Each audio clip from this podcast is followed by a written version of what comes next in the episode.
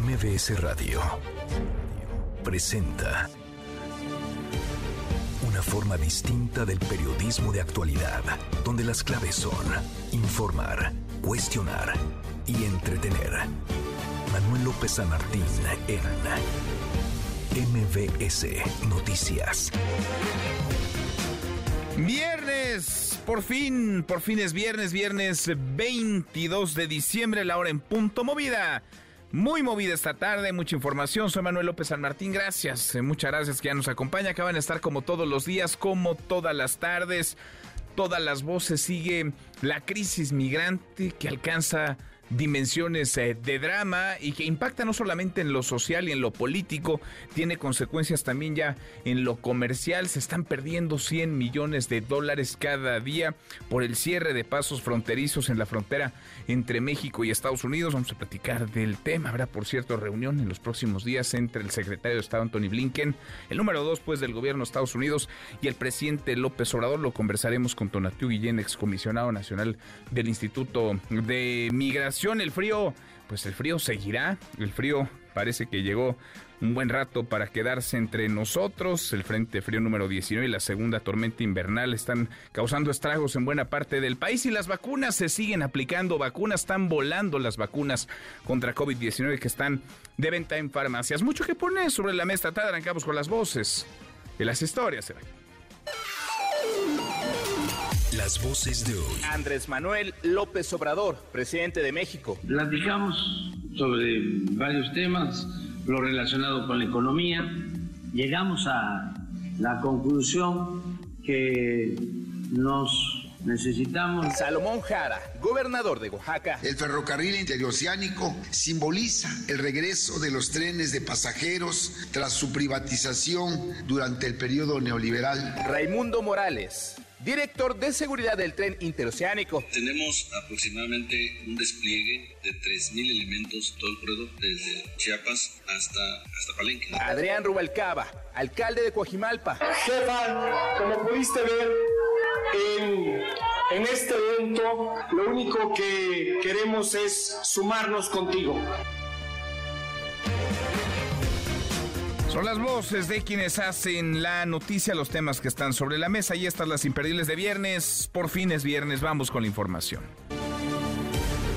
Presidente López Obrador encabezó esta mañana en Salina Cruz, Oaxaca, la ceremonia de inauguración del primer tramo del tren interoceánico, un proyecto que data desde hace más de 200 años. El presidente se subió al convoy inaugural, tiene como destino Coatzacoalcos, Veracruz. El recorrido se espera tarde cerca de 8 horas. La voz, la voz del presidente esta mañana. Platicamos sobre varios temas, lo relacionado con la economía. Llegamos a la conclusión que nos necesitamos, nos complementamos, somos pueblos vecinos, pueblos hermanos. Bueno, allá va otra inauguración. Hace unos días el tren Maya, ahora este interoceánico no terminado, pero sí en su primer tramo. Y tras sostener ayer una llamada con el presidente de Estados Unidos, Joe Biden, presidente López Obrador dijo que acordó reforzar las medidas de contención de migrantes en la frontera sur. Los números son, vaya, descomunales. Es un drama, una crisis sobre otra. Más de 100 mil personas entrando cada mes a nuestro país. En ocasiones 10 mil por día, 10 mil personas tratando de cruzar territorio mexicano hasta llegar a la frontera sur de los Estados Unidos. La voz de López Obrador. Desde hace siglos, cinco siglos, cuando menos, se empezó a explorar la posibilidad de crear un paso que uniera a los dos grandes océanos del mundo, un paso para unir el Océano Pacífico con el Atlántico. Eso le pidió Carlos V, rey de España, a Hernán Cortés Pues allá va, pues el interoceánico. Vamos a ver, ojalá que funcione y ojalá que termine pronto todo el proyecto. Se espera que en las próximas horas, a propósito de migración, eh, las autoridades de Estados Unidos anuncien la reapertura de los cruces fronterizos digo el Paz y El Paso, fueron cerrados debido al alto número de migrantes que han llegado a la frontera norte.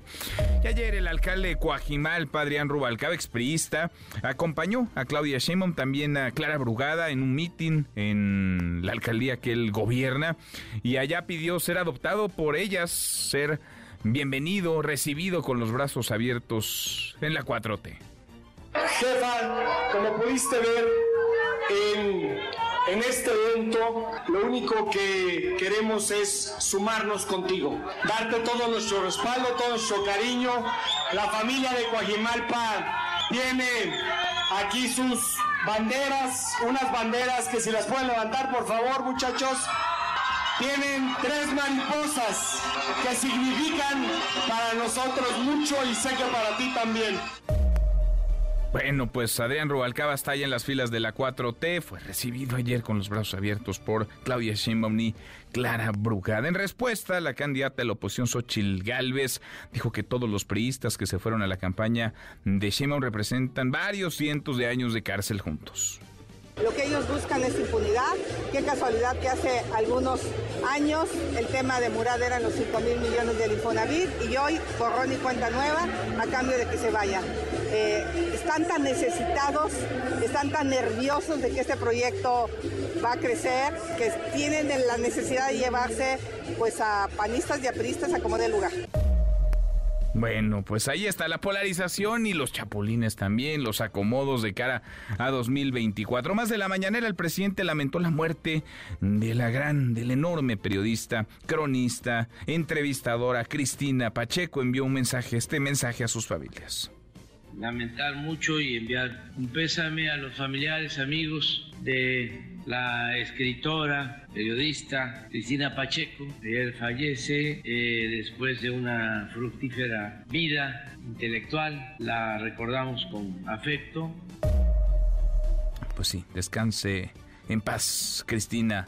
Pacheco, quien murió el día de ayer. Los efectos del Frente Frío número 19 y la segunda tormenta invernal de la temporada causarán bajas temperaturas, lluvias intensas y fuertes rachas de viento en gran parte del país. El Servicio Meteorológico Nacional prevé frío intenso de hasta menos 5 grados centígrados en los estados del norte. En la zona metropolitana se esperan temperaturas mínimas de 0 a 5 grados. Hay que taparse. Y ante la gran demanda de vacunas contra COVID-19 en farmacias, privadas se están vendiendo ya en la San Pablo, en la de la Ahorro, en las farmacias Guadalajara, Benavides. Algunas zonas del país permanecen sin vacunas. Por ahora se espera que la próxima semana lleguen más dosis al país porque han volado. Hay una enorme, eh, hay un enorme deseo de mucha gente de vacunarse y no hacerlo en el sector salud donde se aplica la vacuna rusa Sputnik V y la cubana Abdala. Quieren la Pfizer. La Pfizer es la que se está vendiendo. Además, en la mitad de precio de lo que usted pagaría en dólares en los Estados Unidos, la vacuna Pfizer que cuesta en farmacias en nuestro país entre 800 945 pesos y 999. Y regresó el superpeso, el peso mexicano se ha fortalecido, está fortachón, diría el presidente López Obrador, por segundo día consecutivo. Se colgó esta mañana debajo de las 17 unidades por dólar en operaciones internacionales, 16.98. Información internacional, el Consejo de Seguridad de Naciones Unidas aprobó una resolución en la que pide más ayuda para los civiles en Gaza. Estados Unidos y Rusia se abstuvieron de votar, pero en esta ocasión no hubo, no bloqueos de su parte. Y son, pues, un especial, son fechas para recordar y en este viernes de impresentables, vaya que haremos eh, memoria viernes de impresentables contigo, Eric Alcántara. Eric, ¿cómo estás? Muy buenas tardes. Muchas gracias Manuel, pues lo prometido es deuda y hoy traemos el recuento final de los 10 impresentables del año. Tenemos a los malos, los feos y los peores. Vamos a estar hablando de quiénes son estos 10 impresentables. Bueno, top 10 de impresentables. Y mire que estuvo complicada la selección. Ahora lo platicamos. Nico, querido Nicolás Romay, ¿qué traes hoy en Deportes? Muy buenas tardes. Manuel, ¿cómo estás? Qué gusto saludarte. El día de hoy hablaremos de la victoria del América frente al Barcelona en partido amistoso. Tendremos evidentemente que, platicar de, de, eso. El Real Madrid también ganó, pero este en la Liga de España. Así que tendremos mucho que platicar. Ahora lo conversamos hasta aquí resumen con lo más importante del día. Vale la pena, porque estamos ya al cierre de este 2023, hacer un corte de caja, empezar a hacer un corte de caja, los propósitos, los eventos más relevantes, em, lo que se cumplió y los pendientes, lo que nos queda para 2024. Eso queremos platicar con ustedes esta tarde. ¿A usted cómo le fue este 2023 en comparación con el 22 o con el 21, con años anteriores? ¿Cómo le fue? ¿Mejor? ¿Igual? O peor opine, arroba MBS Noticias, nuestro WhatsApp 5524 99125, viene el teléfono en cabina 5166 1025. Mientras el año va cerrando, la crisis, el drama migratorio sigue, permanece ese no cambia, es más, se agrava año con año. Nora Bucio, Nora, buenas tardes, ¿cómo te va? Manuel, te saludo con muchísimo gusto y de la misma forma al auditorio. Te comento que el presidente Andrés Manuel López Obrador señaló que en la llamada telefónica sostenida con su homólogo de Estados Unidos, Joe Biden, se habló, entre otros temas, de la contención de la migración que se encuentra desbordada en la frontera y también dijo que para el 27 de diciembre acudirá parte del Gabinete de Seguridad de Estados Unidos a Palacio Nacional para hablar sobre el tema. El encuentro se realizará con el secretario de Estado Anthony Blinken, Elizabeth Sherwood Randa, la asesora del presidente para Seguridad Nacional, y Alejandro Mayorgas, responsable de las políticas de inmigración de Estados Unidos, para seguir trabajando en los temas de migración. Escuchemos al presidente Andrés Manuel López Obrador. Para tratar todos estos temas, como siempre, una reunión el día 27 de este mes. Viene el secretario de Estado, Blinken, viene la señora Elizabeth, encargada de seguridad, y también el secretario de Seguridad Interior, Mallorca. Vamos a tener una reunión en Palacio Nacional. De eso tratamos en la conversación con el presidente Biden. Es una relación de amistad y sí hay presiones de grupos que están en contra de los mexicanos y de los migrantes la propuesta es que si México está atendiendo el tema de la migración para contener a las miles de personas que llegan buscando cruzar Estados Unidos, urge también, dijo, concretar el plan de desarrollo para los países de América Latina y el Caribe.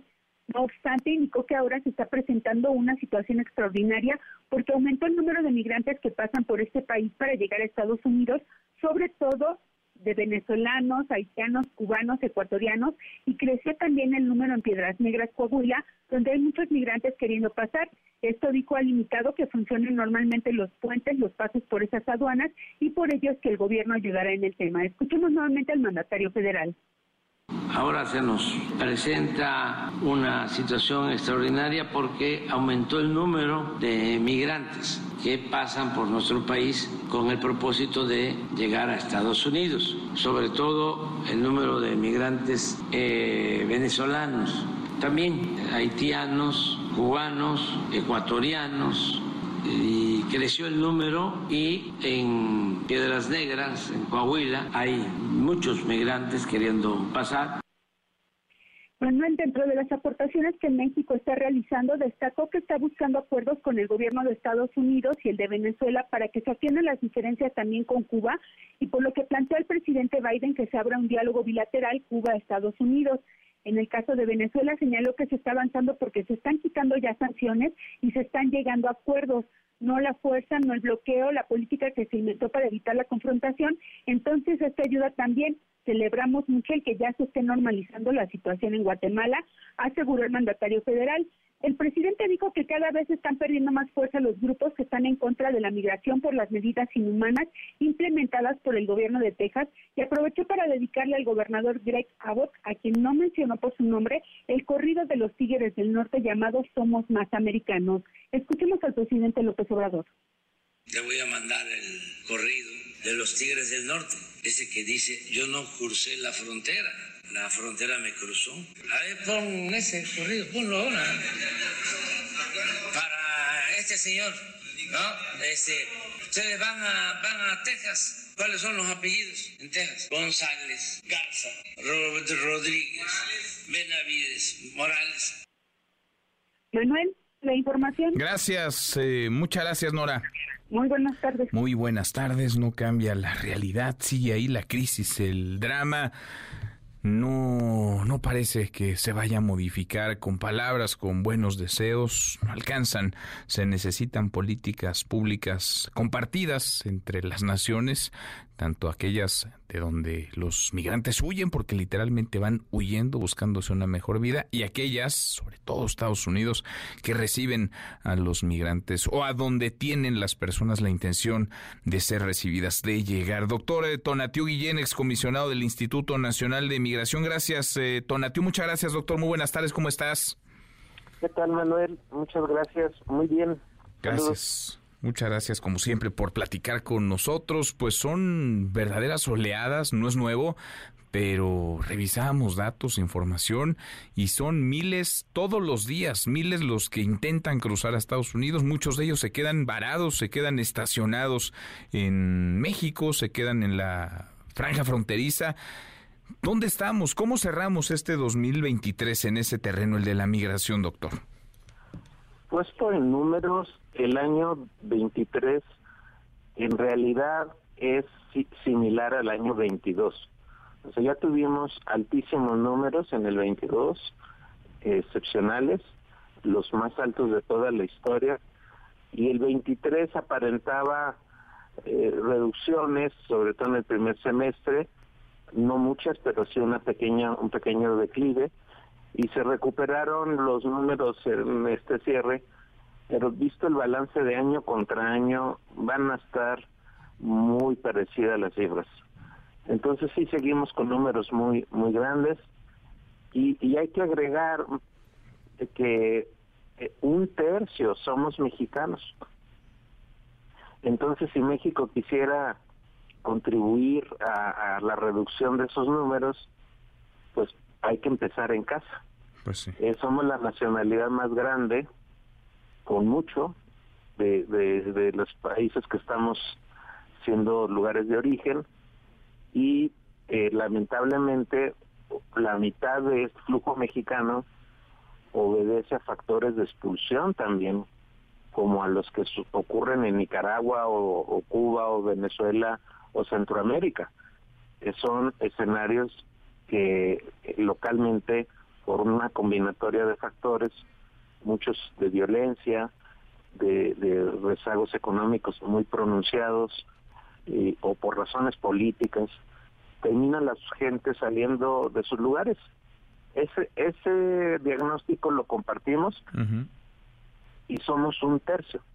No, no por casualidad eh, estamos llenos de, de familias en la frontera que vienen de Guerrero, de Michoacán, de Chiapas, de Oaxaca, Zacatecas, parte de Guanajuato. Pues hay, hay un problema serio en nuestras regiones que debiéramos, insisto, comenzar en casa y, y, fortalecer el Estado de Derecho, que es el que nos, nos lastima mucho como factor de, expulsión de poblaciones. Sin duda, sin duda. Hace unas semanas, un par de meses estuvieron en México los eh, presidentes. Fue muy criticada esa visita, esa cumbre de naciones expulsoras de migrantes como Venezuela, que estaba ya colapsada, por decirlo menos. Estuvo Nicolás Maduro. Cuba, vino Miguel Díaz Canel, se reunieron en Chiapas ellos y otros mandatarios con el presidente López Obrador y, y, parece que pues eh, no sé si hay voluntad, doctor, pero no veo reconocimiento, digamos, de estos factores de los que nos hablas que están generando la expulsión de migrantes, el éxodo de personas que no es fácil abandonar familia, orígenes, cultura, tradiciones, lo hacen por sobrevivencia, lo hacen buscándose una vida, huyen de condiciones de pobreza, de marginación, de mucha violencia sobre todo. Sí, y lamentablemente no hubo el menor gesto de mea culpa en esa reunión en Chiapas. Y por lo mismo no se asumen responsabilidades y por consecuencia pues que las cosas sigan como están. Ese, mensaje creo que fue el que eh, se, se generó porque al final la crisis humanitaria que estaba a 100 kilómetros de la reunión fueron como mundos paralelos. Una cosa camina de un lado y la otra, la realidad se arregla como pueda. Es, esa crisis eh, y esa desatención de los gobiernos pues es muy pronunciada en los casos que acabas de mencionar. Y reitero, México también tenemos nuestra cuota y no es menor. Ahora lo que viene en estos días eh, no suena nada bien. El, el gobierno de Biden va a estar obligado a implementar medidas de contención más severas. Ya, ya dejemos de lado la agresividad de Texas y su nueva ley, que seguramente va a, perder eh, vigencia por, por la disputa judicial en la que ya está. Pero más allá de lo de Texas, la relación del gobierno federal de Estados Unidos con migrantes y refugiados se va a endurecer y van a endurecer la frontera y, y han pedido a México que intervenga de manera más contundente con medidas de contención, lo cual pues implica el uso de las Fuerzas Armadas, lo cual no es tampoco una, una solución y sobre todo porque la población en movimiento es de perfil de refugio. Ya no estamos con los migrantes de los años anteriores, esta es otro, otro perfil social dominante y son titulares de derechos alrededor del refugio y de la protección. Entonces ahí estamos haciendo eh, medidas equivocadas desde el lado jurídico y sobre todo en función de la crisis humanitaria. Mm, pues sí, indudablemente. Ahora, eh, México, lo dices muy bien, doctor, estoy platicando con el doctor y tiene su tramo de culpa. Había bajado en algún momento el flujo migratorio desde México, de mexicanos, pues, eh, se incrementó y no ha dejado de subir, lo cual dice mucho del país y de las circunstancias de nuestro país, de la gente que se ve orillada a irse a tomar la decisión de dejar su hogar para buscarse una mejor vida al norte del el río Bravo.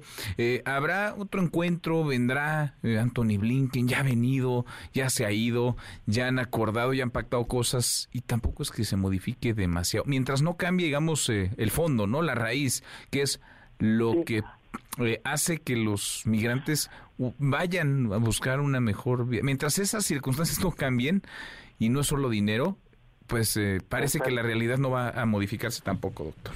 Es, es correcto y, y lamentablemente la, la visita de, de los secretarios de Estado que envía eh, Biden a México, seguramente el martes ya estarán por aquí, si no es que el lunes, no, no vienen para arreglar el tema de fondo, sino para implementar las medidas de contención. Una que es muy preocupante eh, en concreto es que se reviva el quédate en México. Le llamarán de otra manera, pero el hecho es que hay una eh, posición que plantea que los solicitantes de refugio regresen a México a esperar la solución de su solicitud. Entonces esto nos regresa al escenario que censuramos tanto con Trump y que aceptó también el gobierno de López Obrador y ahora es muy probable de que se repita esa, esa escena en función de lo que ocurre en Estados Unidos, que es, que es evidentemente la cuestión de la crisis humanitaria, pero también la disputa político-electoral, me, que me parece que es más importante para explicar esas actitudes que en sí mismo la cantidad de personas. Entonces eso esa es la parte preocupante, que vamos camino a, las posiciones rudas. Sin duda. Sin duda. Eh, el, el, perfil de quienes están migrando, doctor, ¿qué sabemos? Porque antes, hace muchos años, eran los hombres, ¿no? Eran eh, los jefes de familia que dejaban a sus esposas y a sus hijos, a sus familias, pues ellos eh, iban al norte del río Bravo y enviaban dinero desde allá. ¿Quiénes están migrando ahora? Es decir, de, quién, de quiénes hablamos cuando hablamos de estas decenas de miles de personas que migran. El cambio más importante es justo que el perfil masculino y joven, no necesariamente jefes de familia, que evidentemente sí tienen el rol eh, muy visible, pero jóvenes y muy jóvenes eh, con en edad productiva son los que era el perfil dominante todavía no hasta hace muchos años. Y, ese era el caso en México y era el caso en Centroamérica especialmente el, el giro notable, sobre todo a partir del 21 y que estalló en el 22 y 23, ya es cuando estamos hablando de familias. Ya ya ya no es la persona en individual, ya, ya es el grupo familiar. Y cuando el grupo familiar es el que se mueve, es el, el termómetro más, más firme de que las personas abandonan, dejan todo, cambian eh, eh, todo lo que había en función de proteger su vida, de proteger a sus hijos y en función de, encontrar una alternativa de vida eh, eh, en otro país y por lo mismo solicitar refugio. Por ello, por ello el énfasis en que es una crisis de refugio, hay que insistir en eso. Ya no estamos en el mismo escenario de hace pocos años y, y reitero, los mexicanos también estamos moviéndonos en grupo familiar eh, casi en la mitad o, o ya llegamos a la mitad, hay que ver cómo están los números de noviembre y diciembre, pero la cantidad de mexicanos en grupo familiar se disparó también tremendamente. ¿Cómo estamos tratando a los migrantes, doctor? Por cierto, ¿cómo los trata la autoridad? Porque ahora decía el presidente López Obrador que se compromete a reforzar, es parte de los acuerdos en la conversación, entendemos, entre el presidente de Estados Unidos, Joe Biden, y él el día de ayer, y que vendrá seguramente a poner en papel eh, Anthony Blinken en los próximos en los próximos días, pero eh, que se va a reforzar la seguridad en la frontera norte. Ya sabemos que ese reforzar seguridad pues, significa mano dura contra quienes eh, van en tránsito, están tratando de cruzar en nuestro país. ¿Cómo estamos tratando a los migrantes en México? ¿Cómo los trata la autoridad? El, perfil social que acabamos de comentar es fundamental. Si se trata de solicitantes de refugio, son titulares de derechos que les da el, el marco multilateral internacional, que tienen derecho a la protección, les da derechos la Constitución mexicana y, les da también un marco de protección la ley sobre refugio. Y eso implica que ese es el marco jurídico que les debiéramos de, ofrecer y de, ejercer en, en, su atención en México.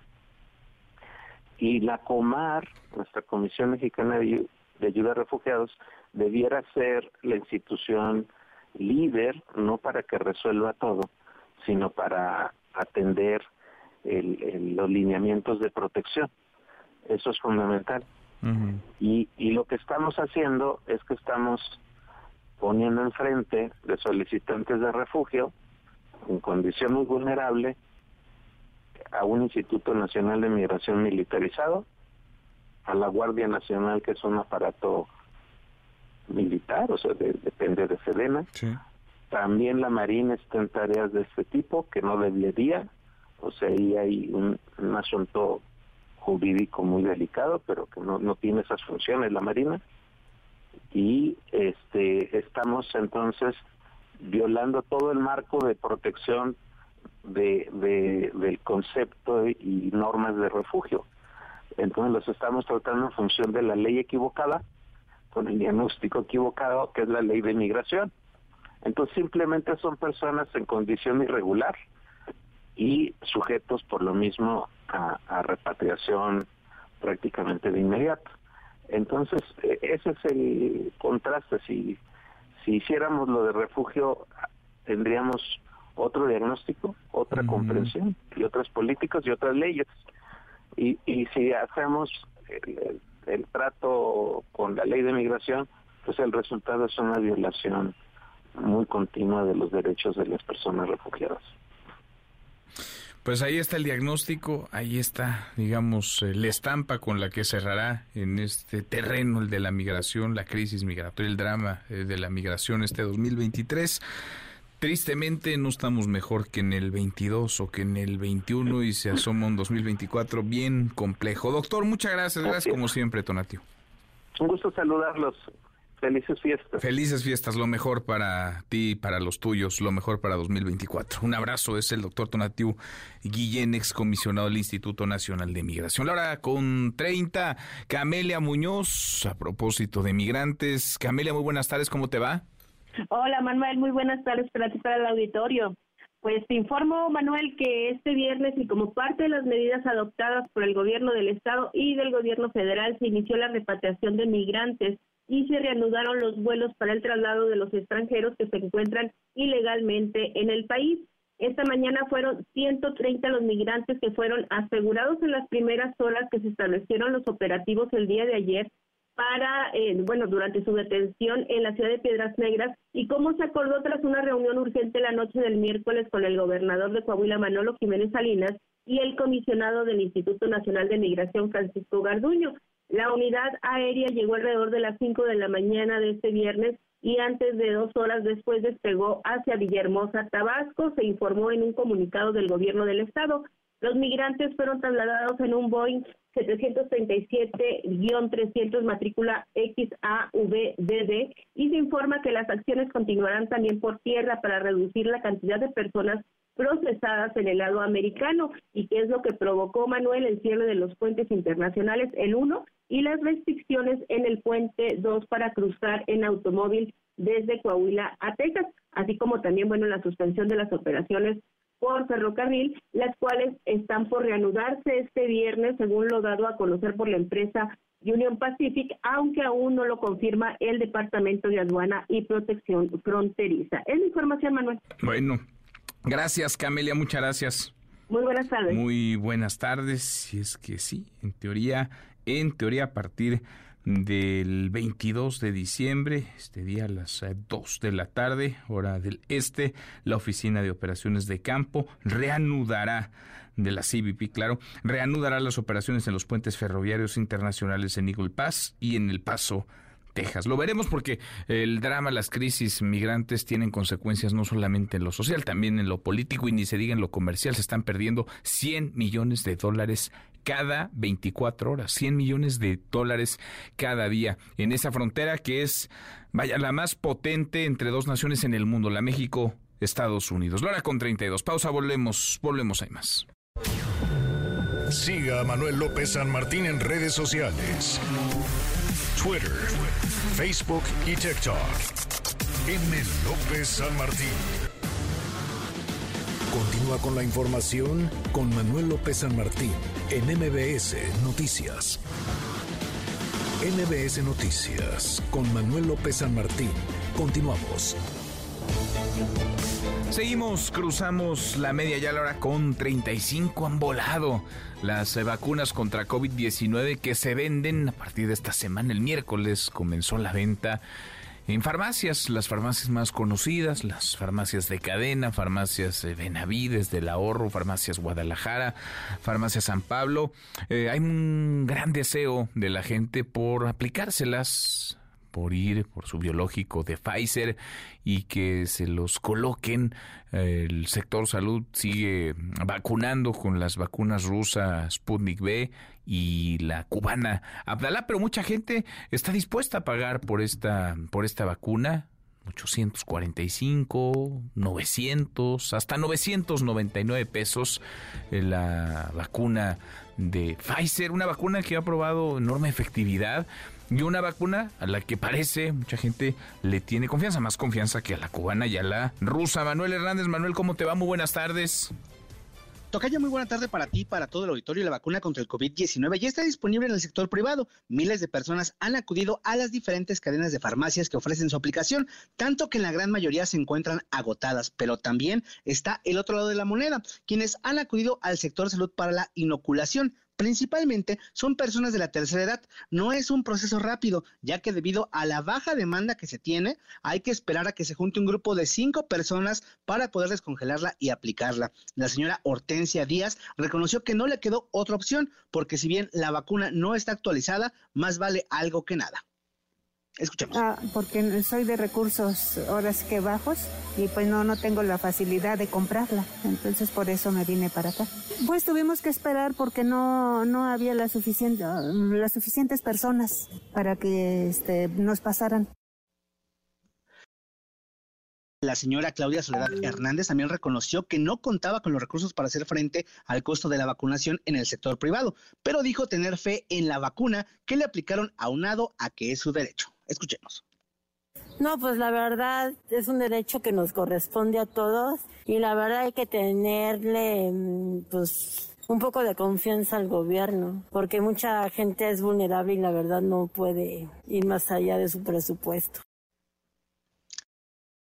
opinión distinta. Para Rodrigo Guzmán no existe motivo para gastar en una vacuna en el sector privado, ya que de acuerdo con los datos que investigó, las que se ofertan en el sector público dan buenos resultados. Escuchemos. Eh, público, pues porque pues, en esencia las vacunas tienen prácticamente lo mismo, es como cualquier medicamento, ¿no? Según lo que vimos en, la aplicación de las vacunas, Sputnik tenían buenos resultados, más bien creo que son cuestiones políticas ahí, ¿no? De, decidir si una vacuna de un determinado país o otro se aplica o no, ¿no?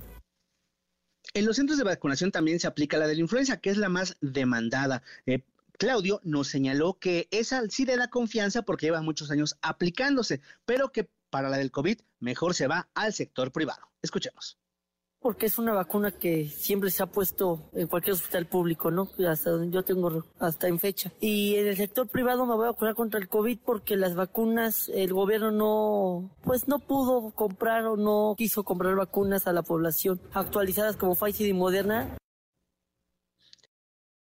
en la mayoría de las farmacias que ofrecen la vacuna ya se encuentra agotada y espera nuevas dosis en las próximas horas. También destacar que a partir del próximo 26 de diciembre, la Cruz Roja Mexicana ofrecerá la vacuna de Pfizer a un costo menor que en eh, las farmacias y esto será en sus sedes de Toluca, Naucalpan, Lilas, Cautitlán, México, Huizquilucan y Hospital Central de Polanco en un horario de las 9 de la mañana a las 6 de la tarde. Tocayo.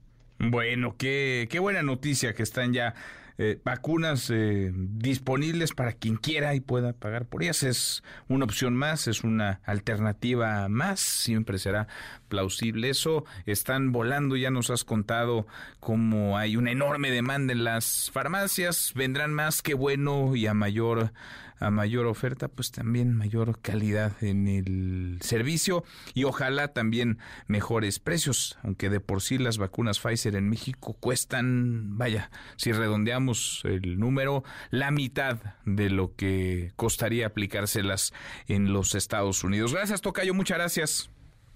Seguimos al pendiente. Excelente tarde. Muy buenas tardes. Es Manuel Hernández. Oiga, y el frío. Sigue el frío en el frente frío número, entiendo que es ahora el 19. Hace estragos. Hay una segunda tormenta invernal también en esta temporada causando bajas temperaturas. Le agradezco estos minutos al meteorólogo Jesús Carachure del Servicio Meteorológico Nacional. Gracias, Jesús. Buenas tardes. ¿Cómo estás?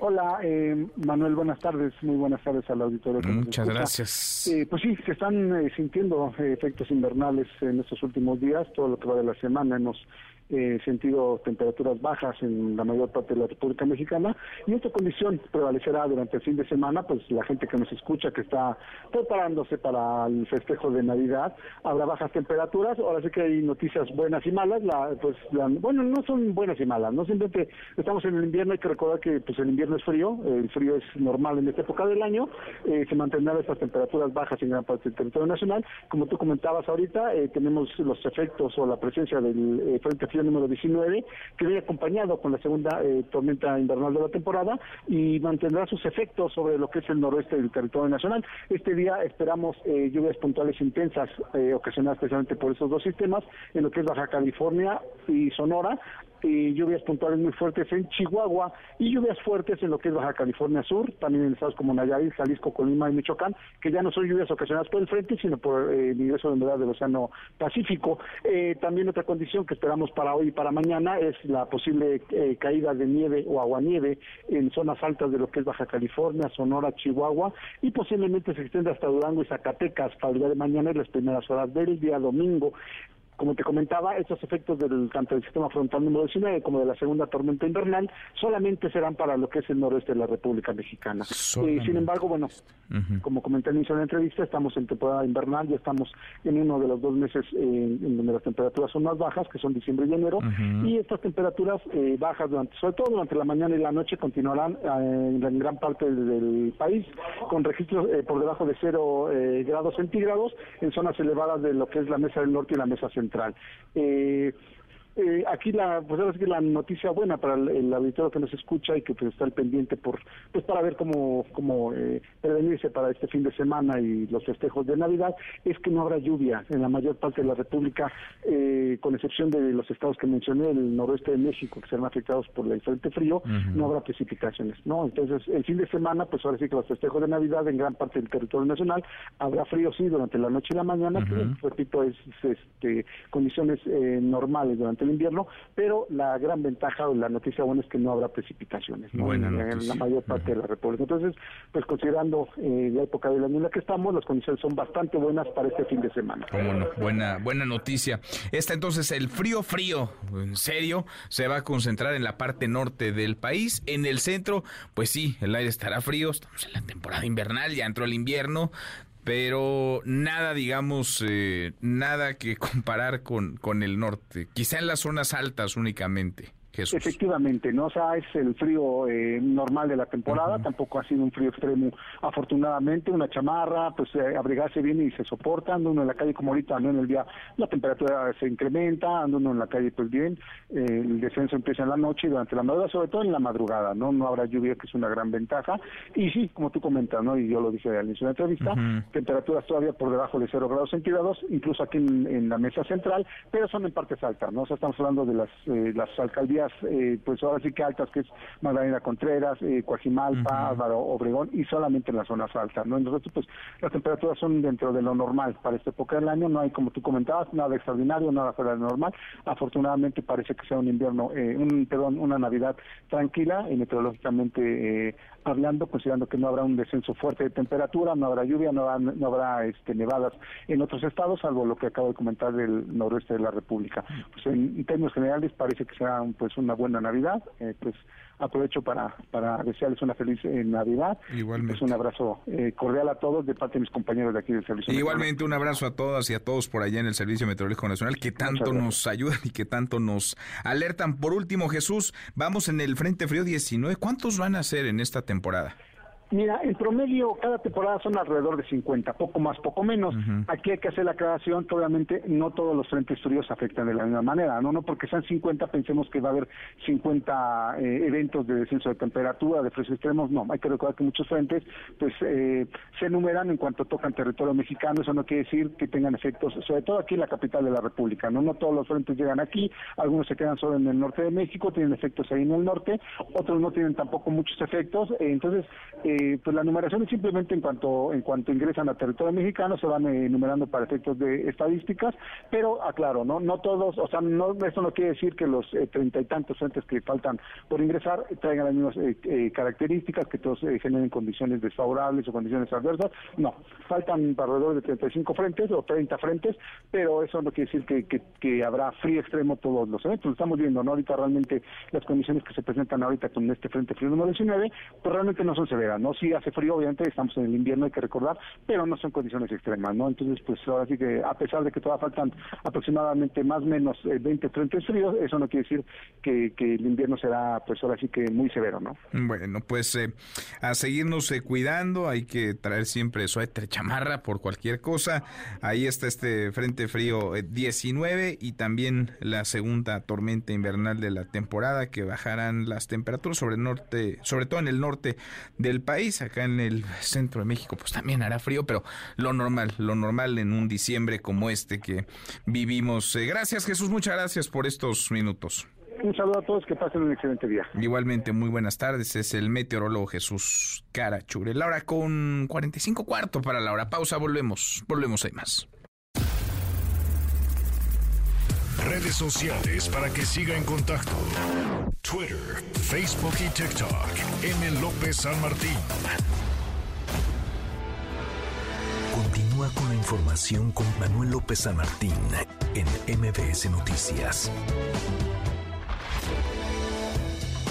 Ya estamos de regreso. MBS Noticias con Manuel López San Martín. Continuamos.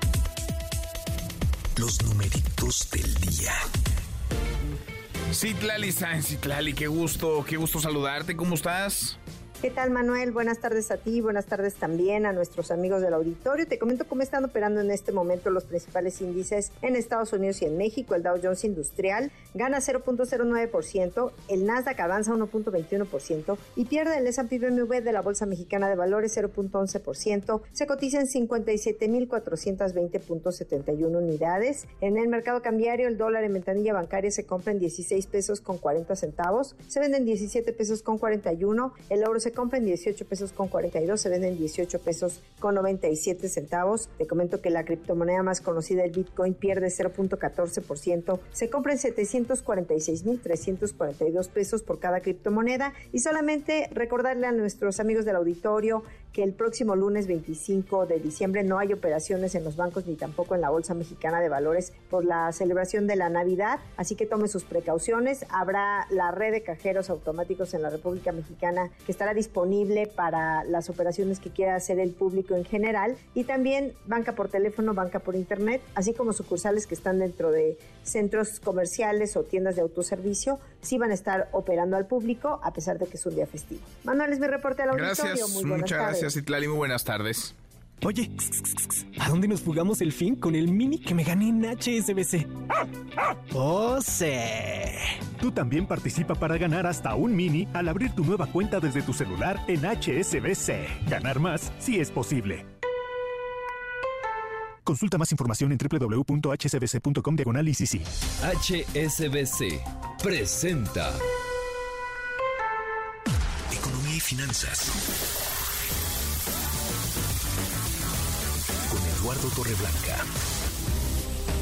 Lalo, qué gusto, qué gusto saludarte, ¿cómo estás? Igualmente, Manuel, gusto en saludarte y poder saludar al público que nos escucha. Buenas tardes. Muy buenas tardes, Lalo. Hemos platicado del drama eh, migratorio que tiene impacto en lo social, desde luego en lo político, pero también en lo comercial, porque están cerrados algunos pasos fronterizos en la frontera entre México y Estados Unidos. La frontera que hay que decirlo es más potente entre dos naciones en el mundo entero, por la que más personas ingresan, salen, por las que más mercancías todos los días son comerciadas. ¿De qué tamaño es el impacto comercial por el cierre de pasos fronterizos, Lalo? Bueno, en la prensa norteamericana, Manuel, se está hablando de 100 millones de dólares al día. Pero mira, hay otras cifras que hablan de la trascendencia en otras dimensiones. Mira, hoy se dio a conocer por parte del INEGI la balanza comercial del país al mes de noviembre. Tan solo en el mes de noviembre, si tú sumas las exportaciones con las importaciones entre México y Estados Unidos, estamos hablando de 99.872 millones de dólares, casi 100 mil millones de dólares tan solo en el mes de noviembre. Si ves el periodo enero-noviembre, ya tenemos un trillón de dólares americanos, un trillón de dólares. ¿Te acuerdas que habíamos dicho no hace mucho tiempo que era muy probable que se rompiera la barrera de los 900 mil millones de dólares? Pues ahora ya están enero, noviembre, un trillón de dólares. Y uno de los pilares más importantes de ese intercambio, intenso intercambio comercial, es el sistema ferroviario, tanto de Estados Unidos como de México. Claro, es mucho más poderoso, tiene mucho mayor músculo el de Estados Unidos. Tan solo en Laredo, con, en relación con México, ahí pasan, según la prensa norteamericana, 24 trenes diarios con muchos vagones, muchos. Bueno, déjame decirte, promedio es un tren por hora. Y un vagón de los que llevan esos 24 ferrocarriles, tan solo un vagón, lleva dentro lo que por lo regular caben en cuatro camiones de carga. O sea, cuatro camiones de carga caben en un solo vagón. Y un tren puede transportar más barato la mercancía con una huella de carbono 75% menor que la de un transporte eh, tradicional en las carreteras pero lo que produce ese ferrocarril, ese vagón, es dinero. En marzo del 2023, los ferrocarriles que cruzaron por la frontera con Laredo, en todo ese marzo del 23, transportaron mercancías con un valor superior a los 18.600 millones de dólares. Estamos hablando de equipo electrónico, de maíz, de soya, de partes de automóviles, de tenis, de automóviles terminados, una cantidad impresionante de mercancías que van por esos trenes. Ciertamente hay un problema de migración en el mundo entero, no es privativo ni de México ni de Estados Unidos, del mundo entero. Y a mí me parece, insisto en eso, que se encontrará una solución, Manuel, cuando se replanteen los términos de intercambio entre los países desarrollados y los países en, eh, países en vías de desarrollo. Esto lo tiene que arreglar de alguna manera la ONU o alguna comisión correspondiente. Eso no se va a solucionar entre México y Estados Unidos. Es un problema entre norte y sur y ese ese ese debate debe tiene ya mucho tiempo posponiéndose y creo que ahí está la solución.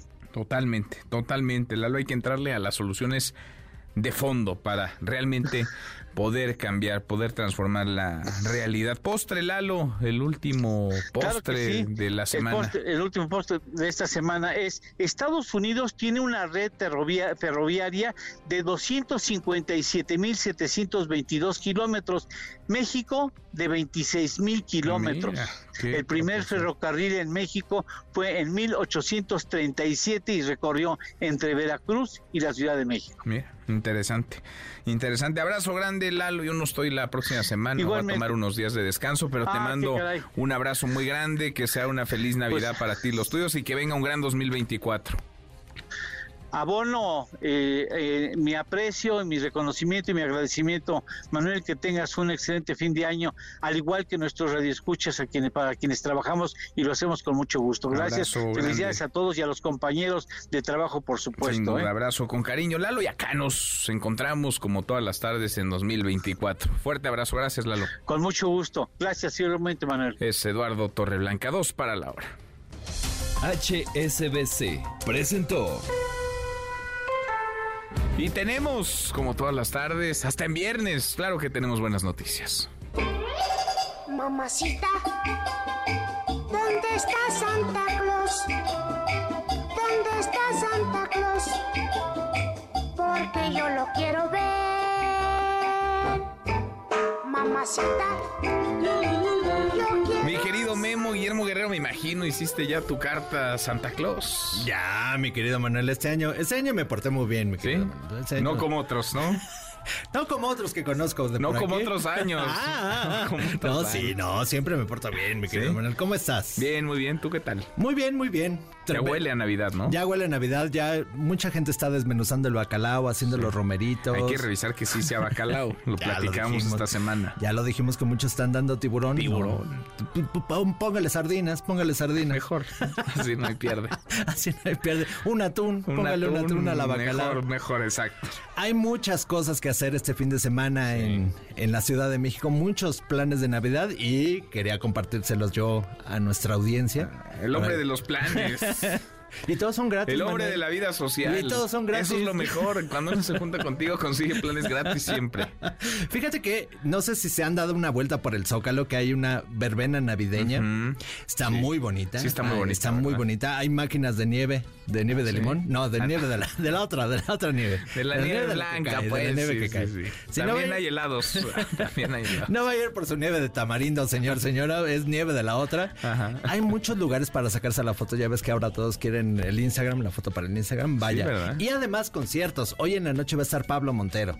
¿Ahí? Va a estar en el Zócalo Pablo Montero. Hay conciertos, Hay conciertos. Ah, qué interesante. Mañana van a estar los músicos de José y la próxima semana, si usted quiere ir, también va a estar Salón Victoria o Amandititita y el 29 van a, echar van a estar las guaracheras. Ah, muy bien. Está bueno. Tú vas a todos. sí me voy a dar una vuelta. No te pierdes uno solo. Ayer, por cierto, fue el último concierto de RBD que estuvo llenísimo en el Estadio Azteca. Sí, llenísimo. Nuestra querida productora Itzel, que está aquí en las mañanas, fue al concierto de RBD, se la pasó ¿Ah, súper bien. Dice que su niña interior está tranquila porque Qué bueno. puedo ver el último concierto. Qué bueno. Que a lo mejor van a regresar. estamos tranquilos todos los demás. Qué bueno. Que a lo mejor van a regresar, me estaba platicando. ¿Sí? Sí, pues ya les fue re bien. nunca se van. Seguramente van a hacer algún reencuentro por ahí.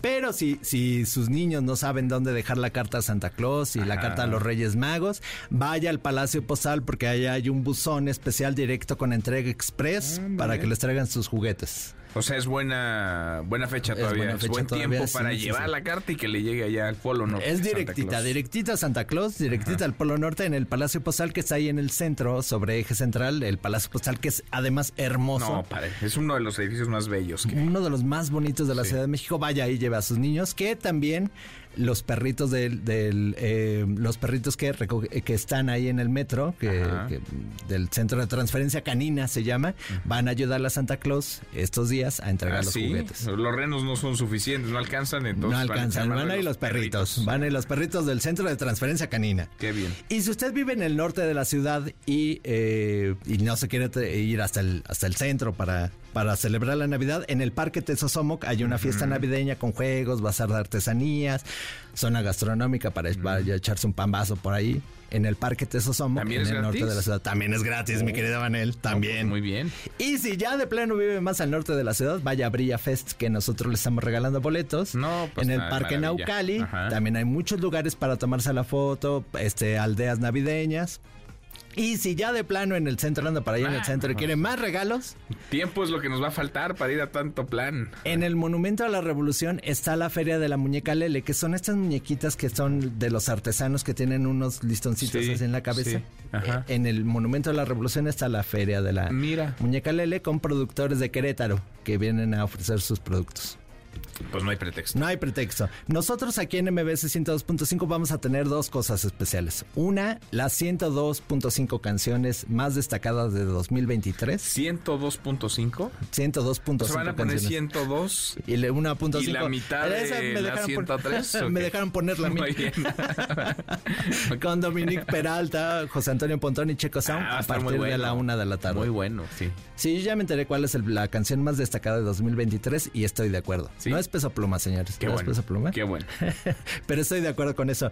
Y a las 9 de la noche, si usted va a cenar con su familia, póngale también a MBC 102.5 porque están las la discoteca Stereo Rey Ah, muy con bien. nuestro DJ Arnie Rodríguez. Eh, vamos a poner música desde las 9 de la noche para que amenice su fiesta. Buenísimo.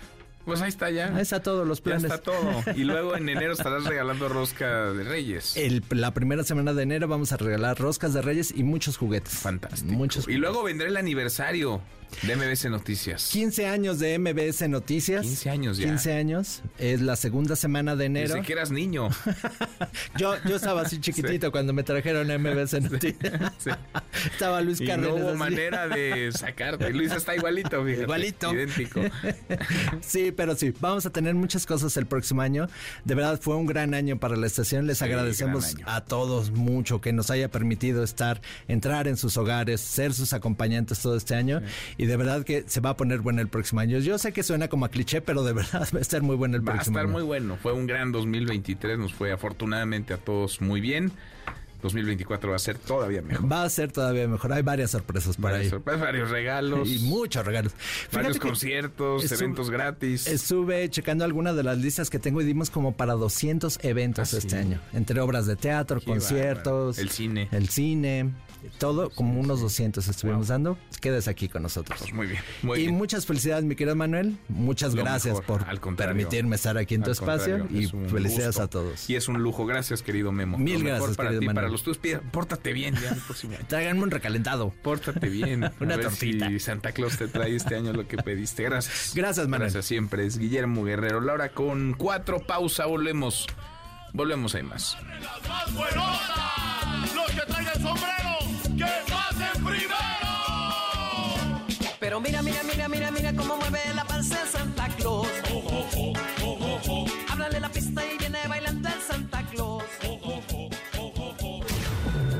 Siga a Manuel López San Martín en redes sociales.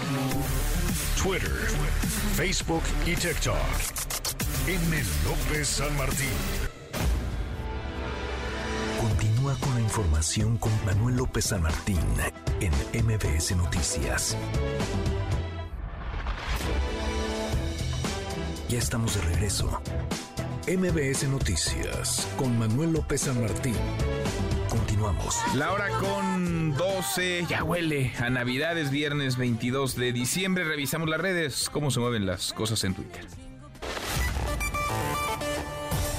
Caemos en las redes. Se lo siguen preguntando y él sigue respondiendo lo mismo. El presidente López Obrador rechazó otra vez. ¿Cuántas veces no se lo han puesto sobre la mesa? ¿Cuántas veces no se lo han preguntado? ¿Cuántas veces no le han cuestionado? Rechazó nuevamente la posibilidad de permanecer en la vida política del país una vez concluido su sexenio. Ya no quiero este, tomar tantas pastillas. Va uno con los médicos y pastillas para todo, ¿no? Si uno tiene posibilidad de hacer ejercicio, una alimentación más tranquila, no comer eh, tarde, malpasarse se dice, que es lo que nos pasa a nosotros que estamos en esta lucha. A veces nos comemos a las 5 o 6 de la tarde. Entonces, todo eso, ya la, situación de salud pues, no es lo mismo. En cambio, una joven, un joven, tiene muchísima fortaleza. ¿no? Bueno, el presidente entonces se irá a su rancho después de concluido su gobierno, su sexenio. Hablábamos del drama, la crisis migrante. Hay un cuello de botella en la frontera norte de nuestro país, miles tratando de cruzar a los Estados Unidos. Eso está generando una afectación no solamente en lo social y en lo político, también en lo comercial, porque están cerrados pasos fronterizos muy relevantes. Están perdiendo millones de dólares, 100 millones de dólares al día en promedio por estas eh, mercancías que están eh, varadas. Y ahí viene una nueva caravana migrante hasta Chiapas. Vamos contigo, Lisette Lisette, buenas tardes, ¿cómo te va? ¿Qué tal, Manuel? Muy buenas tardes, muy buenas tardes a todo el auditorio. Informarte que cerca de 7.000 migrantes varados en la frontera sur de México amenazan compartir en una caravana este 24 de diciembre en vísperas de Navidad. Saldrán con las personas que gusten caminar, señalan con amparos o sin juicios de garantía, con respuestas o sin atención de las autoridades de migración, pues ya tienen meses esperando sus documentos y no se los han dado. La Comisión Mexicana de Ayuda a Refugiados, eh, Manuel, tomó su segundo periodo vacacional del 18 de diciembre a lo que es el 2 de enero del próximo año, a pesar de la presencia de estos miles de migrantes varados en Tapachula. Hasta este jueves se tenían cerca de 7 mil juicios de amparo ante el Poder Judicial de la Federación de Nacionalidades de Centroamérica, África y Sudamérica. Esto para eh, que las autoridades les otorguen una salida inmediata de México. Lo único que tienen que comprobar los jueces es que los migrantes tienen tres o, eh, tres o más eh, de cinco meses varados en Tapachula. Se espera que las autoridades del Instituto Nacional de Migración dialoguen con los migrantes para así evitar la salida de esta nueva caravana. Ese sería el reporte, Manuel. Bueno, pues viene una nueva caravana. Vamos a ver si alcanza ese diálogo de las autoridades para que la gente que huye por necesidad de sus lugares de origen, de países sumidos en la pobreza, la marginación, la violencia, cambie de decisión. Gracias, Lizeth, muchas gracias. Muy buenas tardes. Muy buenas tardes. Estamos ya en temporada vacacional. ¿Cómo van las cosas en Acapulco? Acapulco que necesita de turistas, de turismo para levantarse, para seguirse recuperando tras el paso del huracán Otis. Eduardo Guzmán. Eduardo, buenas tardes. ¿Cómo te va? ¿Cómo estás, Manuel? Buenas tardes a todos. Excelente. Pues bueno, aquí con una temperatura de 32 grados centígrados, con una sensación térmica de 36, un calor bastante rico en el puerto de Acapulco para recibir a los vacacionistas, contrastando con el frío que se siente tan solo en la Ciudad de México ya en estas fechas decembrinas. Y pues bueno, seguimos avanzando y poquito a poquito aquí en Acapulco, pero afortunadamente las opiniones de los vacacionistas son bastante positivas, bastante halagüeñas en esta recuperación de Acapulco tras el huracán Otis hace ya pues prácticamente dos meses, este Manuel. Y escuchemos a una visitante que llegó desde León, Guanajuato, allá donde la vida, donde la vida no vale nada, pues está de visita en Acapulco y la señora Juana Pacheco nos cuenta cómo se le está pasando en este destino de playa. Claro, vénganse a Acapulco, vénganse, está muy bonito, está divertido, el sol está precioso y hay que aprovechar estas vacaciones, esta temporada que vénganse, vénganse para que nuestro Acapulco, nuestra playa se levante y cada vez esté y vuelva a su normalidad. Todo se está volviendo a lo que es Acapulco. Yo la verdad yo lo siento así y así voy a tomar mis vacaciones y vénganse para acá, tráiganse a su familia nos atienden muy bien, nosotros nos lo estamos pasando bien bonito. Y pues para que se motiven más nuestros amigos del centro del país o que tengan que atravesar precisamente por esta parte del territorio mexicano para llegar a Acapulco, pues te informo Manuel que continuarán gratuitas las casetas de la autopista Cuernavaca-Acapulco por tiempo indefinido, la de Paso Morelos, la de Palo Blanco, la caseta de la venta, también el libramiento a Metlapín de aquí en Acapulco y el libramiento al poniente de Acapulco, así que pues para ahorrarse pues, una lanita y gastarlo acá en un cevichito, en un pescado a la talla y disfrutar de estas vacaciones de fin de año en Acapulco. Pues sí, ojalá, ojalá que más turistas lleguen y ojalá siga la recuperación que tanto necesita Acapulco, la reactivación económica, la recuperación de comercios, de hoteles. Abrazo hasta allá, gracias Eduardo. Abrazo de vuelta, Manuel. Feliz Nochebuena y feliz Navidad. Muy buenas tardes también para ti. Feliz Navidad, felices fiestas para ti, para todos los tuyos de Guerrero de Acapulco. Guerrero, vamos contigo hasta Quintana Roo. Israel García Rojas. Israel, buenas tardes, ¿cómo te va?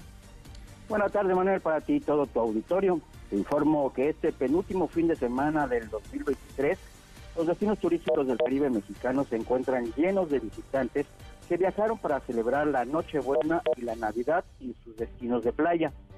La actividad en la central de camiones de Cancún, al igual que en el aeropuerto, es intensa, tanto en llegadas como salidas este viernes, inicio de las vacaciones de invierno. Roberto Maña, gerente de una línea aérea, nos informó de dónde proviene el turismo que ingresa por el Aeropuerto Internacional de Cancún en esta temporada. Escuchemos.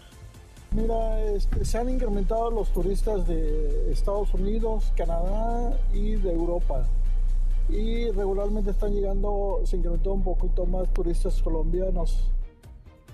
El Tren Maya es otro de los medios de transporte que trae a cientos de turistas de Campeche y Yucatán Manuel, te comento que la Asociación de Hoteles de Cancún, Isla Mujeres y Puerto Morelos estiman una ocupación hotelera del 96% para este fin de semana, mientras en la Ribera Maya los hoteleros reportan un 94% en ocupación en cuartos de hotel. En el Caribe mexicano se ve una temperatura templada de 28 grados y un día soleado.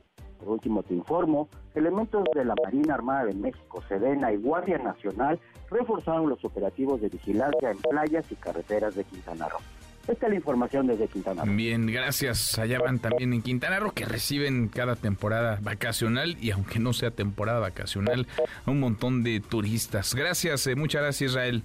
Buenas tardes. Muy buenas tardes y de punta a punta de Quintana Roo hasta Baja California Sur contigo, Julio César Paniagua. Julio César, buenas tardes, ¿cómo estás? ¿Qué tal? Muy buenas tardes, te saludo con mucho gusto, Juanma. Pues sí, efectivamente, desde acá, desde Los Cabos, pues ya está todo listo aquí en Los Cabos, Baja California Sur, para estas celebraciones de Navidad. Los restaurantes de playa y hoteles ya se preparan con los mejores menús para esta celebración. Este es un destino que se está convirtiendo en el favorito de turistas, ya no solo de Norteamérica, sino también con visitantes provenientes de Asia o Sudamérica. Así nos lo dijo Gabriel Corredor de Bogotá, Colombia. Todos los diciembres venimos porque es el destino turístico en el mundo. Para venir en diciembre creo que es lo mejor que hay. ¿Qué es lo más atractivo? Me gusta el Wild Canyon, me gusta ir a surfear, montar en bici de montaña. Todas las actividades son muchas. ¿El clima ayuda? El clima ayuda, es perfecto. Manuel, pues entre los eventos especiales que se realizan en esta temporada se encuentra el tradicional Festival Náutico, en el que propietarios de embarcaciones de todos los tamaños adornan e iluminan sus lanchas y yates para desfilar a lo largo de la bahía de Cabo San Lucas y al que se citan miles de visitantes en la playa del Médano para disfrutar de este espectáculo.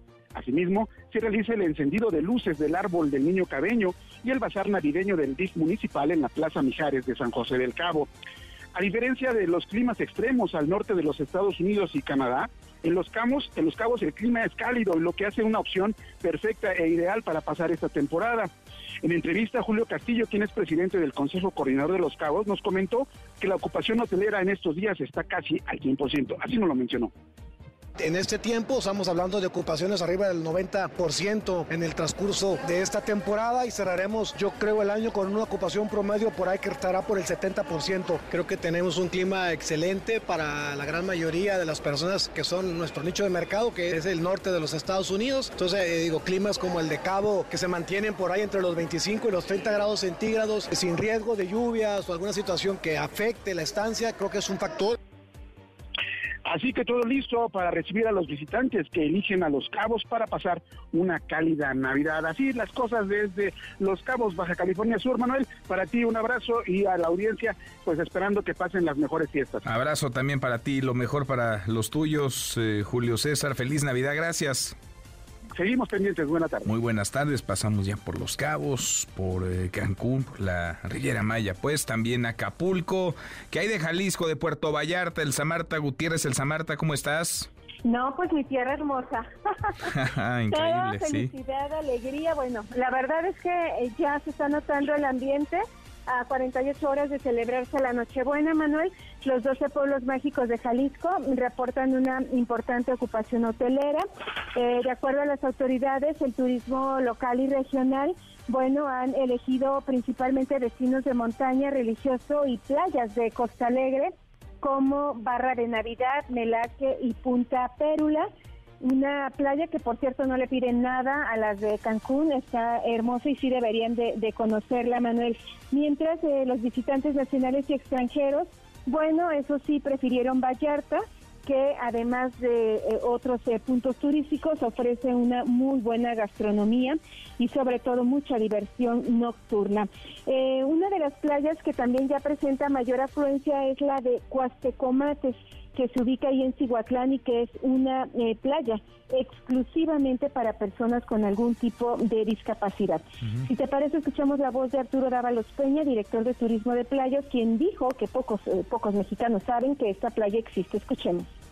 Tenemos inclusive la única playa incluyente que hay en el estado, que es Cuastecomates, que es una playa para personas con discapacidad, para niños enfermos, en, fin, eh, adultos mayores. Este es una playa muy tranquila, muy bonita, en donde pueden disfrutar también todas estas personas. En Puerto Vallarta, eh, Manuel, mañana habrá, por ejemplo, un concurso de perros con disfraces navideños, el día 24 una caminata y, por supuesto, eventos musicales ahí en los arcos del malecón. Los pueblos mágicos que ya tienen lleno total, al menos así reportan autoridades eh, locales, es precisamente Tapalpa y Mazamitla. Escuchemos al respecto. Mi familia están aquí por visitar ah, por Navidad. ¿Y qué les gusta? Tacos tequila. Aparte. El sol. Sí. Sí. Sí, es muy bonito. Ahí está, Manuel, lo que les ha gustado de Jalisco, los tacos y el tequila. Ya en zona metropolitana, bueno, comentarte que el gobierno de Jalisco instaló dos pistas de hielo, un enorme árbol navideño, un, nacimiento de hecho monumental ahí en Plaza Liberación, además de actividades artísticas y culturales. Este, estas actividades que hace el Estado se replicaron ahora sí en municipios eh, como Mazanitla, donde las autoridades esperan que con estas nuevas atracciones pudieran haber más visitantes. Escuchemos al alcalde de Mazanitla, Jorge Valencia. Entonces con esto estamos considerando tener una ocupación llena de nuevo para el cierre de año, lo que es el fin de semana de Navidad y Año Nuevo. Híjole, pues yo creo que estamos esperando más que nada en cantidad de visitantes, alrededor de 30 mil a 40 mil visitantes. Manuel, pues es parte de lo que ya se vive aquí en Jalisco, eh, donde pues hay mucha diversidad y pueden escoger lo que más les gusta, les lata pero ahí están ya todos los prestadores de servicio listos para recibir a nuestros visitantes. Qué maravilla, pues a disfrutar, a disfrutar de esta temporada y quienes pueden hacerlo en las playas de Jalisco, qué mejor. Abrazo hasta allá, feliz Navidad, gracias Elsa Marta. Igualmente, Manuel, un abrazo. Abrazo, es Elsa Marta Gutiérrez, así las cosas en Vallarta, en Los Cabos, Cancún, la Riviera Maya y también en Acapulco. ¿Cómo se están preparando eh, los eh, capitalinos, las autoridades en la Ciudad de Durante estas fiestas de fin de año? Adrián Jiménez, Adrián, buenas tardes, ¿cómo estás? ¿Qué tal? Buenas tardes, Manuel Auditorio. Con un despliegue de más de 12 mil policías, el pasado 18 de diciembre y hasta el 25 de diciembre, se lleva a cabo el operativo de fiestas decembrinas para reforzar la seguridad y vigilancia en las festividades que se realizan en las 16 alcaldías.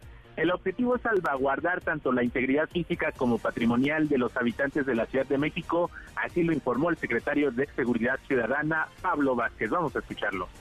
Para el operativo estarán desplegados 12.359 efectivos, de los cuales 6.822 son de la Policía Auxiliar, quienes estarán apoyados de 988 vehículos oficiales, 22 ambulancias y 16 motoambulancias del ERUM, 37 motocicletas y un helicóptero de la Dirección Ejecutiva de Servicios Aéreos Cóndores. El resto serán efectivos tanto de tránsito como de operación policial.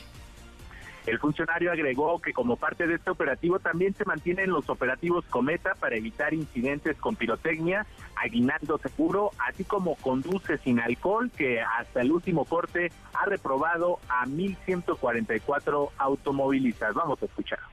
Que hasta la fecha ha detectado, remitido y salvado la vida de 1.144 conductores que limita, eh, superaron el límite permitido y remitido 1.129 vehículos al corralón con el corte al día de hoy y como saben seguiremos trabajando hasta el 7 de enero también con este programa.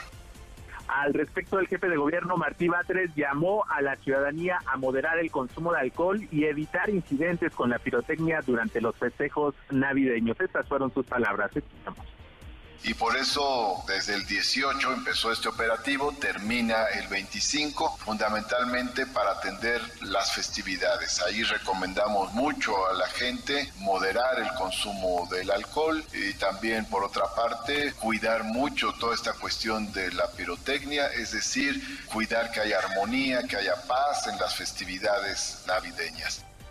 El mandatario local también deseó a los habitantes de la Ciudad de México y sus visitantes felices fiestas de Navidad. Manuel, auditorio, la información que les tengo. Gracias, Adrián, muchas gracias. Buenas tardes. Y felices fiestas, muy buenas tardes. ¿Cómo van las salidas ah, de la Ciudad de México, las salidas eh, carreteras? ¿Por qué? Pues porque ya está a la vuelta de la esquina la Navidad, la Nochebuena. Juan Carlos Alarcón, Juan Carlos, ¿cómo estás?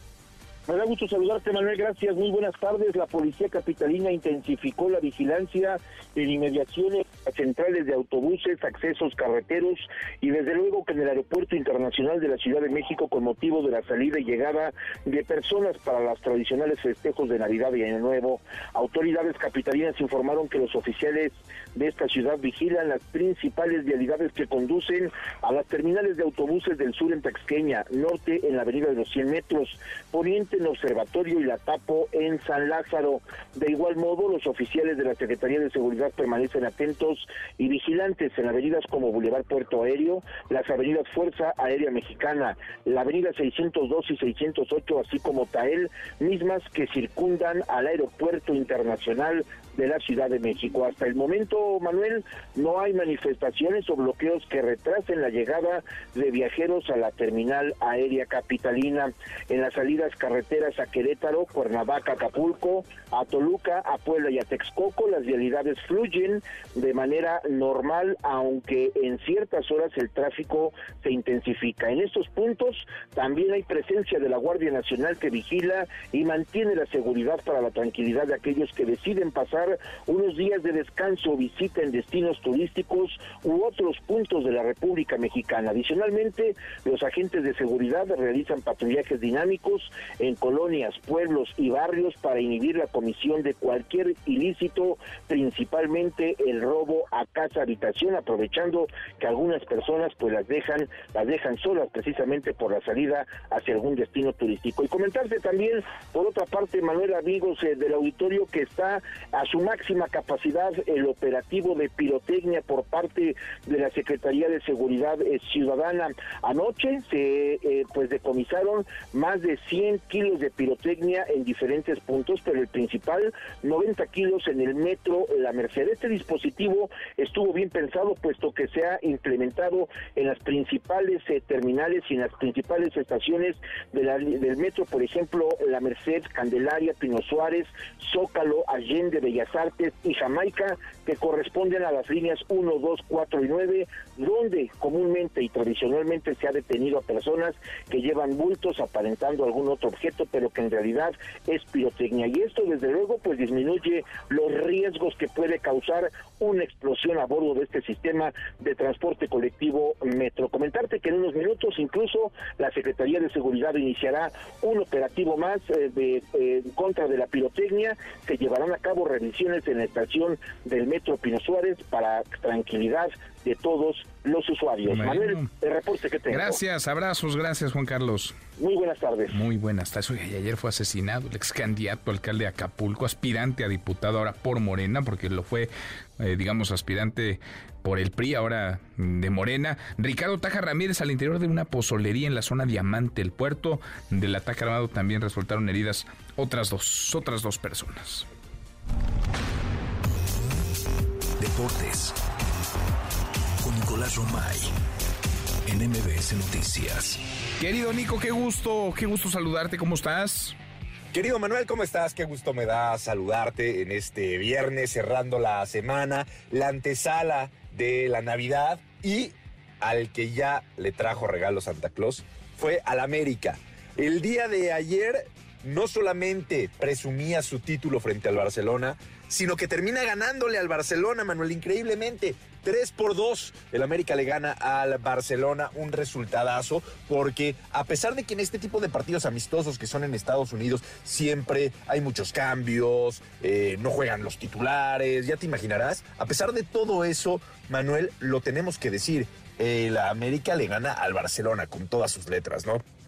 Eh, interesante, importante, obviamente, porque fue un buen partido. Julián Quiñones encendido, eh, mostrando un gran, un gran nivel y sobre todo, pues entendiendo la jerarquía de jugar contra uno de los mejores equipos del mundo. Así que eh, el América se lleva una victoria que en lo anímico, en la perspectiva, en la narrativa, pues en la estadística quedará. El América le ganó 3 por 2 al Barcelona el día de ayer y con esto sí, ya se cierra el año para el América. Oficialmente están de vacaciones. El campeón del fútbol mexicano tendrá eh, algunos días para, para descansar y pensar, planear el próximo torneo ya que arranca en enero. Así que ayer en Dallas, el América derrota 3 por 2 al Barcelona en partido amistoso. Pero mientras esto pasaba, eh, Manuel, también había Liga de España, ¿eh? Y el Real Madrid le ganó 1 por 0 al Deportivo a la vez, sufriendo muchísimo, muchísimo. Al minuto 92, Lucas Vázquez pone el 1 por 0 que le da el triunfo y los tres puntos al Real Madrid. Jugaba con uno menos el Madrid porque Nacho fue expulsado.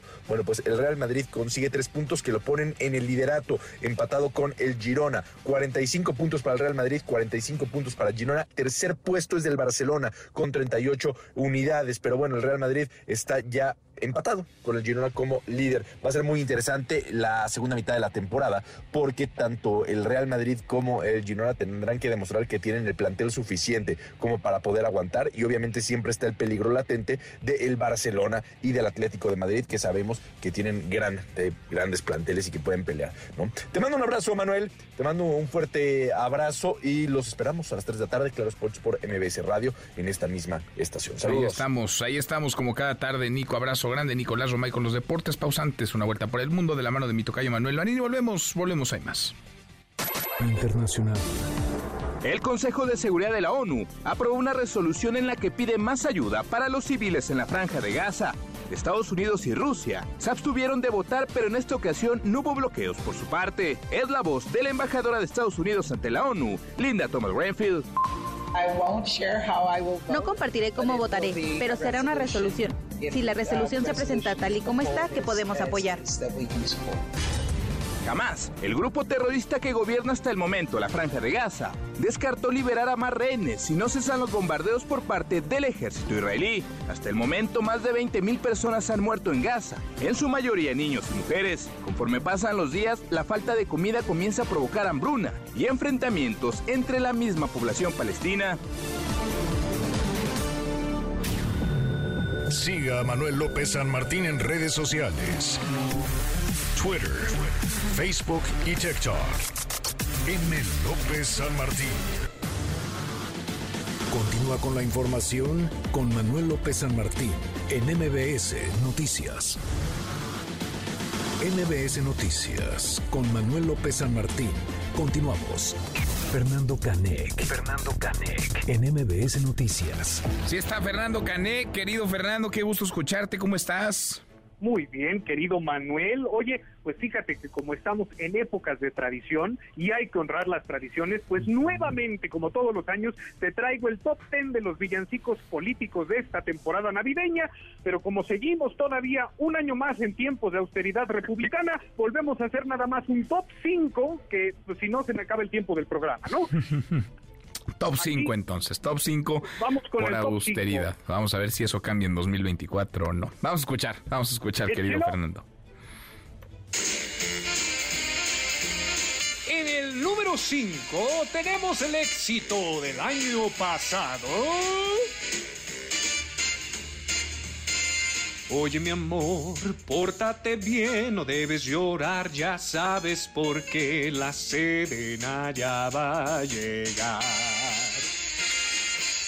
Todo lo apuntan, todo lo ven, te siguen los pasos, estés donde estés, la serena ya va a llegar. Como a Denise Dresser llegando al aeropuerto, te observa cuando duermes, te mira al despertar. No intentes ocultarte de ella, pues siempre te verá. Ellos saben de ti, saben de mí, todo lo saben, no intentes huir, la serena ya va a llegar.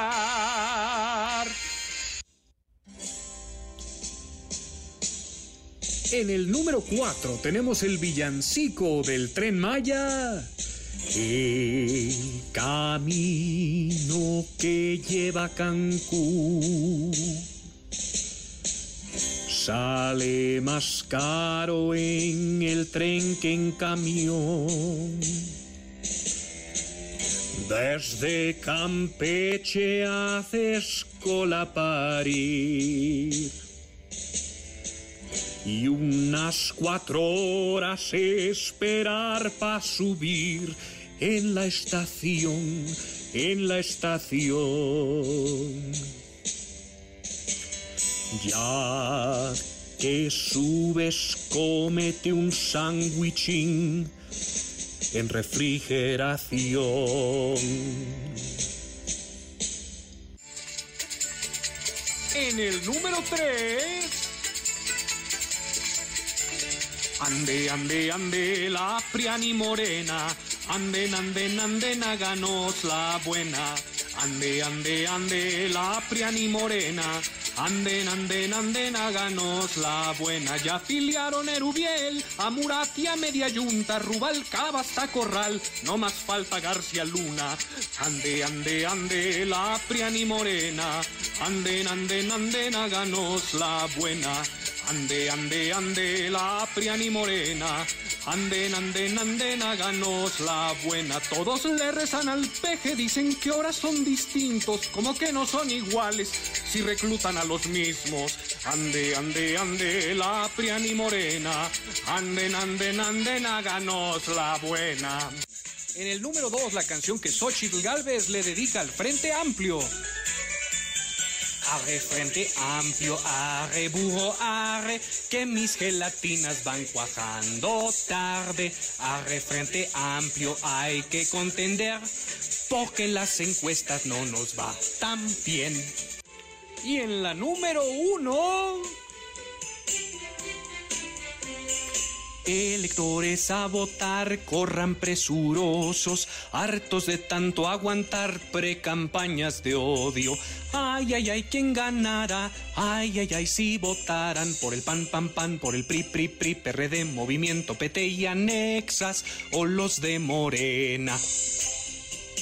Qué joyas, qué joyas, mi querido Fernando. Estuvo buena la selección de este año, ¿eh? austera, pero buena austera, pero pues muy, muy socorrida, muy buscada, muy que te digo, Manuel, ha sido un año de la fregada, pero qué año no ha sido de la fregada en estos últimos sexenios, ¿verdad? Entonces ya nada más estamos aguantando por aguantar. ¿Qué aguante tenemos los mexicanos? ¡Qué bárbaro! ¡Qué aguante, qué bárbaros! Querido Fernando, abrazo grande, que sea una gran Navidad para ti, para los tuyos, y acá nos escucharemos el, el próximo año. Gracias como siempre, muchas gracias, querido Fernando. Abrazote para ti, querido Manuel, y para todo nuestro auditorio, y nos estamos viendo en las próximas semanas. Es Fernando, es Fernando Canek. Redes sociales para que siga en contacto: Twitter, Facebook y TikTok. M. López San Martín. Continúa con la información con Manuel López San Martín en MBS Noticias. Ya estamos de regreso. MBS Noticias con Manuel López San Martín. Continuamos. Y es viernes, viernes de impresentables y unos impresentables muy especiales al cierre de este 2023 con Erika Alcántara. Los impresentables. Gracias Manuel. Hoy tenemos el recuento final de los Impresentables Awards 2023. Número 10, Omar Fayad. Méritos y vergüenza son dos cosas que no conoce el flamante embajador de México en Noruega. Primero quiero decirles que la verdad, la verdad, la verdad, yo no me considero que tengo ningún mérito para ser embajador. Ninguno. En esta misma categoría se metió de último momento Mariana Rodríguez haciendo un Omar Fayad. Ante todas las críticas y ante todas las palabras que dicen de que no tenemos experiencia, que la única experiencia que necesitamos es dar el corazón y tener...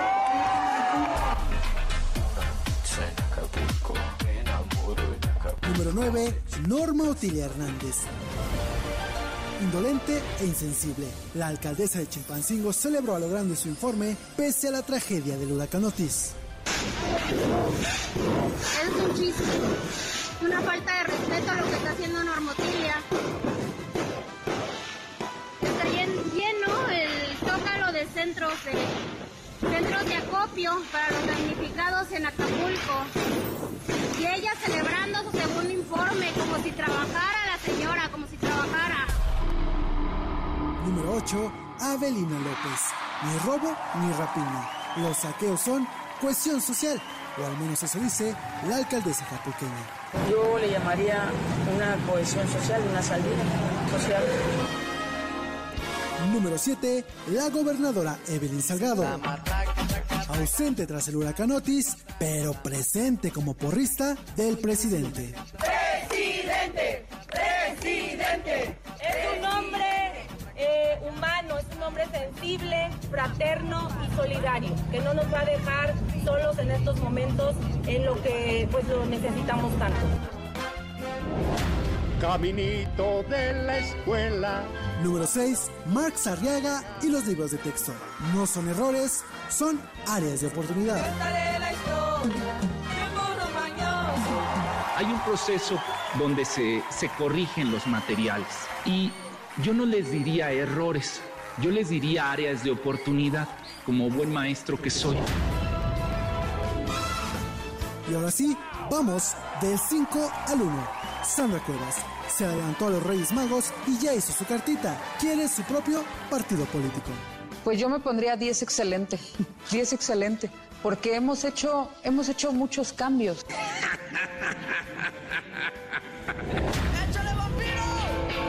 Número 4, Ana Guevara. Como deportista La Plata, como directora de CONADE, puro cobre.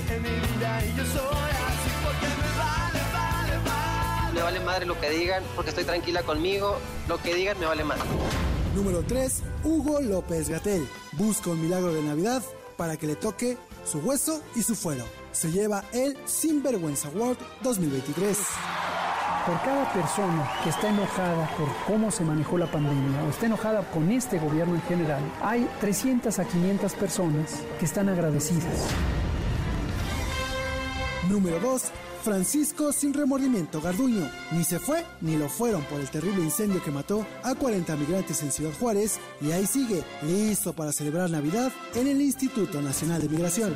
Yo estaba a 1800 kilómetros de distancia del suceso. No podía yo llegar en tres minutos que se suscitó la conflagración, en la cual dos venezolanos ¿sí? Provocaron con dolo el incendio y empleados del Instituto Nacional irresponsablemente no localizaban la llave. Y número 1. Samuel el Mentiroso García. Se lleva el Pinocho Award 2023 por decir que no se iba, luego que sí y al final que siempre no. Soy el gobernante. Y aunque no vaya a ser presidente, me van a seguir viendo haciendo desmadre. Y al que me critique, le cerramos su cuenta de Twitter. Pítenme y votenme. Yo soy Eric Alcántara. Le deseo feliz viernes, feliz Navidad y recuerde, la cosecha de impresentables nunca se acaba. Suénenle con fe al bailazo, agarre bailador, agarre la del brazo. Qué cosa, y mire que la selección de estos 10 impresentables no fue fácil. 10 de muchos, muchísimos, es parte de la fauna política en nuestro país. Ya mero nos vamos, revisamos lo último en la información. En tiempo real. El Universal. Reyes Rodríguez plantea que la Corte determine si Tribunal Electoral puede juzgar infracciones de Saldívar. El Heraldo de México. Inicia la desaparición de Notimex. El gobierno publica las reglas para liquidar a sus empleados. Milenio. Union Pacific afirma que se reabrirán cruces ferroviarios de la frontera con México. MBS Noticias. Ecuador advierte a México que asilo expresidente no sería lícito. El país. López Obrador echa a andar el tren interoceánico que unirá el Golfo de México con el Pacífico. The New York Times. La Corte Suprema se niega a acelerar el caso sobre la defensa de la inmunidad de Donald Trump. Con esto cerramos, con esto llegamos al final. Gracias. Muchas gracias por habernos acompañado a lo largo de estas eh, dos horas, a lo largo de esta semana y a lo largo de este año. Acá estarán mis compañeros la próxima semana, como todas las tardes. Yo me tomaré unos días de descanso, unas vacaciones no merecidas, pero sí muy necesarias, unos días de reflexión también, unos días para estar con la familia, para desconectarnos y acá nos encontraremos el 8 de enero, el próximo 8 de enero, un año el 2024 que seguro vendrá cargado de retos, pero de mucha, muchísima información, un año electoral, un año en el que México nos necesita bien enterados, bien informados, con todas las voces, con todo el análisis, con la pluralidad. Es el compromiso con ustedes, el compromiso de cada tarde. Soy Manuel López San Martín. Nos vemos como todas las noches a las 10 por ADN 40. Y acá nos encontramos el 8 de enero. Pásela, pásela muy bien. Feliz Navidad, felices fiestas. Que sea un gran 2024 para ustedes y todas sus familias. MBS Radio presentó Manuel López San Martín en MBS Noticias.